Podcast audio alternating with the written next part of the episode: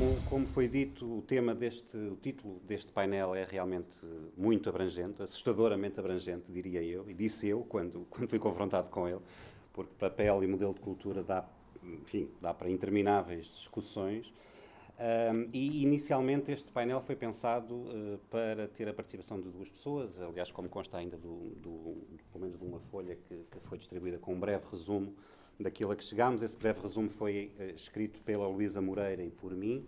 E a Luísa, infelizmente, não pode estar aqui connosco esta, esta tarde, uh, e, portanto, isso altera um bocadinho os planos que nós, os dois, tínhamos chegado a fazer e uma, uma certa distribuição de tarefas nestas apresentações iniciais.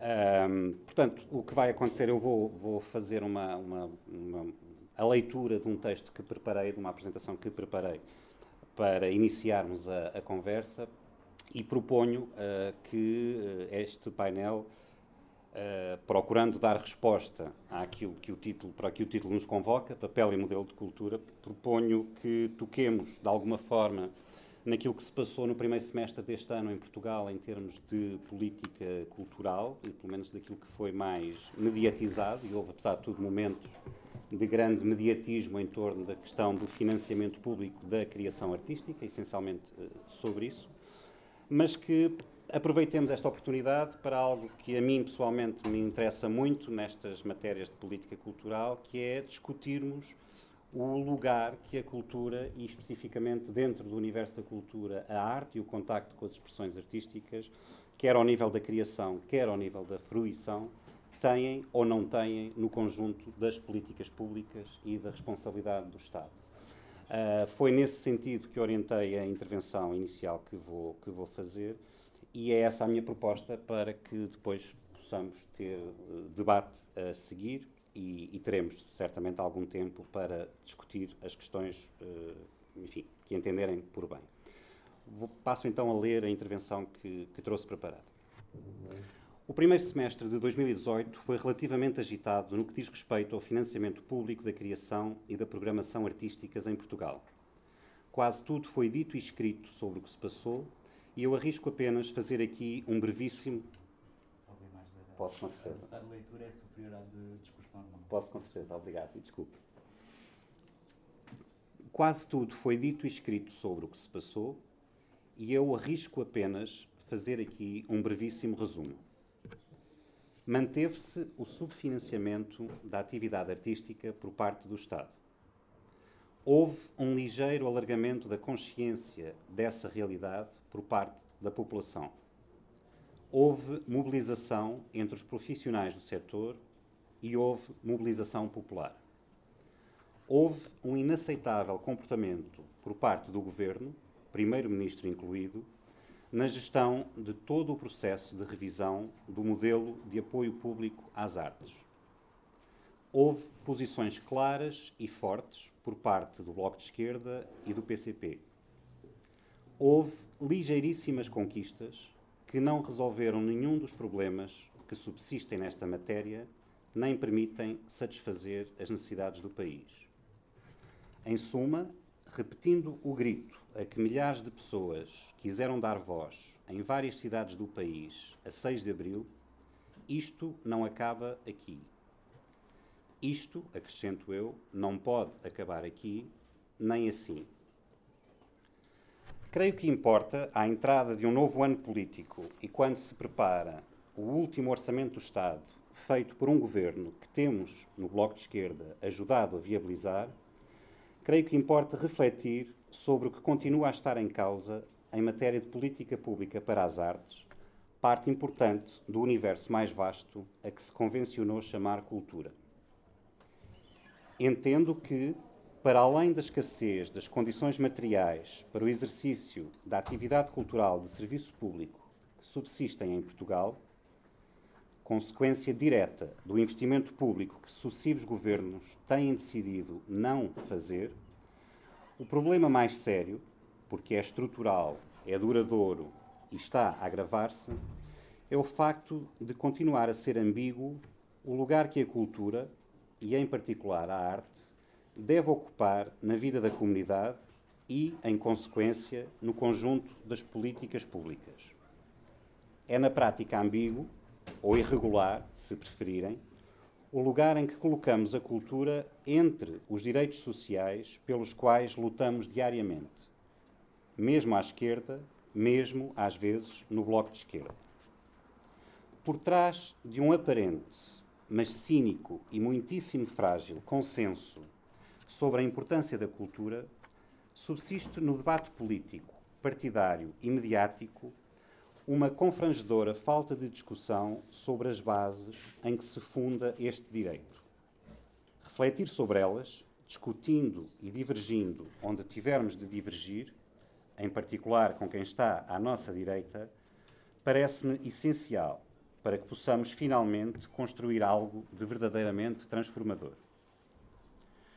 Concentremos-nos nas artes, campo da cultura a vários níveis exemplar do que se passa com outras áreas relativas à produção e à partilha de conhecimentos. Porque é tão importante para a democracia a disseminação do acesso às artes, quer ao nível da criação, quer ao nível da fruição. Porque é tão importante que esta fruição da cultura, estabelecida como direito universal na Constituição que ainda nos rege, implique uma atitude ativa, crítica, reflexiva por parte das cidadãs e dos cidadãos contra o rolo compressor e homogeneizador que nos procura transformar em meros consumidores de formas, modelos e conteúdos impostos pelo mercado e pelos seus poderes. A dificuldade em respondermos de forma simples, clara, direta e facilmente compreensível pela generalidade da população, inibe-nos com frequência de respondermos aos ataques do liberalismo com a mesma firmeza com que respondemos noutras áreas, igualmente sob ataque cerrado e contínuo, como bem sabemos. Pior, tem-nos inibido, à esquerda, de aprofundarmos a reflexão e a construção da proposta transformadora, em consonância com a sociedade que queremos com o país que queremos. Demasiadas vezes, também nós nos ficamos, nos discursos e na prática política, pela mera superfície da questão, sem que nos consigamos libertar das regras do jogo que nos são impostas, contrárias ao interesse público. É realmente uma luta difícil. Sob um certo ponto de vista, mais difícil do que na saúde, na proteção social, na educação. Num país como Portugal, em que apesar de tudo subsistem traços de social-democracia, é consensual que quem está doente deve ter acesso a cuidados médicos. É consensual que devem ser garantidos teto e comida a quem não tem meios de subsistência. É consensual que toda a gente tem o direito e a obrigação de aprender a ler e a fazer contas. Até o mercado precisa disso. Apesar dos ataques que afetam estas áreas essenciais da nossa vida coletiva e das limitações com que nos confrontamos a toda a hora e que a toda a hora denunciamos e combatemos, nestes campos ainda fazemos a luta, por paradoxal que possa parecer, numa situação de vantagem. A vantagem de que toda a gente sabe que temos razão, contra a qual se opõem apenas o estafado argumento da falta de meios ou a vontade de dar dinheiro a ganhar a privados na prestação destes serviços públicos. A vantagem de estarmos a falar de direitos sociais que felizmente conseguimos, também é mérito nosso, da esquerda que por eles lutou, que a generalidade da população sentisse como seus depois do 25 de Abril. Na cultura não é assim. Será por isso, adianto como primeira hipótese, tem sido tão fácil cortar no financiamento público às artes aos primeiros sinais de austeridade e manter a parcela do orçamento do Estado dedicada à cultura em níveis tão baixos, tanto em termos absolutos como relativos. Será por isso que é tão difícil aprofundar a discussão. Do outro lado, temos quem precisamente não quer que as pessoas sintam que têm este direito e esta necessidade, que não lutem por ele. Será por isso que os poderes políticos e mediáticos tantas vezes tratam os profissionais das artes, ora como figuras decorativas, ora como pedintes, ora como crianças que não entendem as dificuldades de quem governa. Será por isso que, mesmo os nossos programas, apesar de se diferenciarem de forma muito significativa dos que são feitos à nossa direita, não têm sido capazes de assumir em pleno o potencial transformador e emancipatório de uma, de uma sociedade em que o direito à arte está realmente a par dos restantes direitos sociais. É por isto que nesta área a luta é tão exigente e os trabalhos redobrados. Ao mesmo tempo que lutamos pela prestação de níveis mínimos de serviço público, estamos ainda, 44 anos depois de Abril, a lutar pelo reconhecimento de um direito. O contacto regular com diferentes formas de expressão artística, literatura, cinema, música, dança, teatro, artes visuais, entre outras, enriquece a nossa capacidade de ler o mundo e de imaginar e construir alternativas. Reforça os instrumentos de que dispomos para atribuir valor e sentido aos espaços e aos contextos sociais em que vivemos. Estimula o pensamento crítico e a curiosidade. Aumenta a capacidade e a vontade de comunicarmos com o outro e com a diferença. Assume-se como campo propício à realização dos indivíduos, desafiados a identificarem, exercitarem, desenvolverem e partilharem as suas capacidades intelectuais é fonte e veículo de conhecimentos plurais. Autorreproduz-se, propaga-se com facilidade em terrenos férteis ou minimamente preparados e raramente seca depois de enraizado. É, frequentemente, causa de felicidade para quem cria e para quem acede ao resultado. É aqui, e não em eventuais retornos, retornos financeiros, contributos para o PIB, promoções dos territórios ou sequer na integração social de minorias mais ou menos desfavorecidas que reside o papel essencial da arte e da cultura em geral. É aqui que reside o potencial transformador e emancipatório das artes e o contributo imprescindível para a consolidação da democracia e da participação das cidadãs e dos cidadãos na vida coletiva.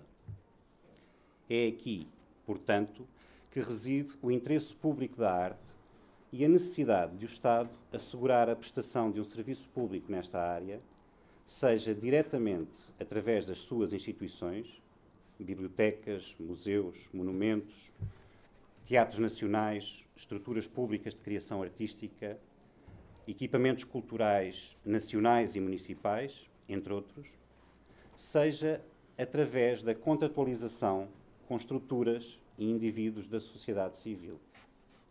O que faz particular sentido no caso das artes, dada a heterogeneidade e a pluralidade de vozes e expressões que é necessário assegurar.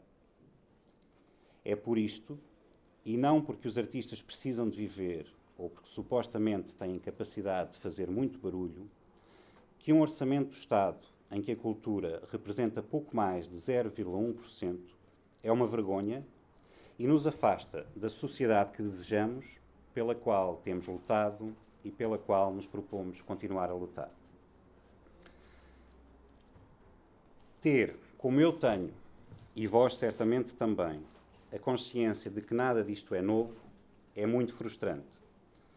Mas acredito que reavivar esta consciência, desde logo entre nós, é um pressuposto indispensável para que nos mantenhamos mobilizados e combativos até porque a ofensiva liberal sobre um direito cujo reconhecimento universal nunca, nunca atingimos, produziu riscos novos a que é preciso estar atento. Gostaria de chamar a atenção para três desses riscos que proponho que debatamos já de seguida. O primeiro risco é o da retórica vazia. António Costa prometeu para 2019 o maior orçamento da cultura de sempre. Conhecemos a contradição entre o que prometia o programa do atual governo e o que foi feito nestes três anos, sem nenhuma mudança significativa na forma de enquadrar e articular a cultura no conjunto das políticas públicas. lembramos-nos dos títulos de jornais e da forma paternalista e ofensiva como o Primeiro-Ministro se dirigiu ao país, numa triste carta aberta, tentando esvaziar a contestação popular. Percebemos que os mecanismos de mercado, incluindo a sua tendência para a massificação e a homogeneização de conteúdos, funcionam em força nos meios de comunicação e que, na esmagadora maioria das vezes, isso não só não é coincidente com o interesse público, como se opõe a ele, em nome de interesses e lucros particulares. Não se trata já apenas de desconfiar das palavras bonitas que, em momentos de crise, responsáveis institucionais vêm publicamente dizer para acalmar os ânimos. Trata-se de assumir que quem governou o país nos últimos 40 anos não quis colocar a cultura no centro do desenvolvimento do país e que continua a caber à esquerda lutar por isso. O segundo risco que, que eu encontro é aquilo que se, que se pode chamar o nevoeiro orçamental. Eu faço parte do Manifesto em Defesa da Cultura e defendo que o mínimo aceitável para o orçamento da cultura é 1% do Orçamento Geral do Estado. Trata-se de uma marca simbólica que trabalha em duas frentes. Ajuda a evidenciar que a realidade que temos tido se mantém muito abaixo deste mínimo. Lembra que qualquer política pública digna desse nome implica, para ser levada a sério, uma dotação orçamental que não nos envergonhe e nos tome, e, no, e nos tome por estúpidos. Nenhuma das pessoas que defende este mínimo orçamental ignora, contudo, que a radical alteração de que o país precisa na forma de encarar a cultura está longe de se esgotar na questão orçamental. O aumento do orçamento é essencial para essa transformação, mas há muito mais a fazer na construção de uma política cultural que vise realmente a democratização do acesso à arte. Entre vários outros aspectos, destaco a necessidade de articulação com a educação e com outras formas de produção e transmissão de conhecimentos. A atenção à descentralização e à correção de assimetrias. A coerência e a sustentabilidade das medidas adotadas algo que tem repercussões diretas, por exemplo, nos mecanismos de financiamento público criados pelo Estado. A valorização e a divulgação das atividades artísticas entendidas em sentido lato, que vai desde os meios de divulgação propriamente ditos até à forma como, os responsa como responsáveis políticos publicamente se referem aos agentes culturais e ao trabalho que realizam. Tenho as maiores dúvidas de que seja verdade que o Orçamento de Estado para a Cultura em 2009 venha a ser o maior de sempre. Se não for verdade, é mentira o que António Costa anda a dizer há dois meses e que ainda agora reafirmou na rentrée do Partido Socialista. Mas já nem é isso o mais importante. O importante é sabermos que, mesmo que em ano de eleições e no fim do mandato venha a haver algum aumento visível ele não só vem tarde, como vale de pouco se não for acompanhado de outras políticas. O terceiro e último risco com que vou terminar eh, é o da instrumentalização e condicionamento. Da cultura flor na lapela aos artistas do regime, a cultura é há muito alvo de diferentes tentativas de instrumentalização e a todas tem, apesar de tudo, conseguido resistir. Nos últimos anos, contudo, duas ameaças sérias têm vindo a esconder ou a subverter ainda mais os fundamentos do interesse público das atividades artísticas. A primeira é a do turismo, ou, na nova língua dos financiamentos comunitários, a da promoção do território. Com a escassez de fundos específicos para a atividade cultural e atendendo ao que parece ser o novo velho desígnio salvífico do país, Cada vez mais artistas e projetos artísticos são atirados para as oportunidades de financiamento que vão abrindo para servir o turismo. Teoriza-se até sobre o papel importante que a cultura pode ter na promoção dos territórios das cidades, do interior do país. Tem-no, de facto, mas apenas enquanto não for especificamente criada para isso. A partir do momento em que o é, particularmente quando falamos de expressões artísticas, perde a sua marca de originalidade, a sua capacidade diferenciadora, desafiante e geradora de perplexidades, para se transformar num instrumento de propaganda ou num produto de entretenimento. Mais ou menos criativo, com maior ou menor qualidade, mas afastado do contributo essencial que é suposto oferecer-nos. A segunda ameaça é construída a partir de uma ideia cuja validade me parece inquestionável. É de que a cultura e o contacto regular com as diferentes expressões artísticas contribuem para promover a inclusão social. O problema é que, na maior parte das medidas que têm sido postas em prática, materializadas em concursos e programas de financiamento europeus, nacionais ou municipais, se entende essa qualidade como um fim em si mesmo das atividades artísticas. Chega-se ao ponto de, em concursos públicos de apoio à criação artística, promovidos pelo Ministério da Cultura, privilegiar os que abordem determinados temas ou se, dirigem, ou se dirijam a determinados segmentos da população, condicionando à partida a liberdade de criação dos artistas nacionais. Talvez estejamos a conseguir ajudar a resolver alguns problemas sociais através de práticas artísticas. Mas enquanto isto for feito à custa do que devia ser o eixo central de uma política pública para a cultura e para as artes, estamos sobretudo a empobrecer a oferta à disposição da população e a limitar ainda mais a efetiva democratização do direito à arte. Este painel cita no título um verso de Arnaldo Antunes, ainda do tempo dos titãs. A gente não quer só comida, a gente quer comida, diversão e arte.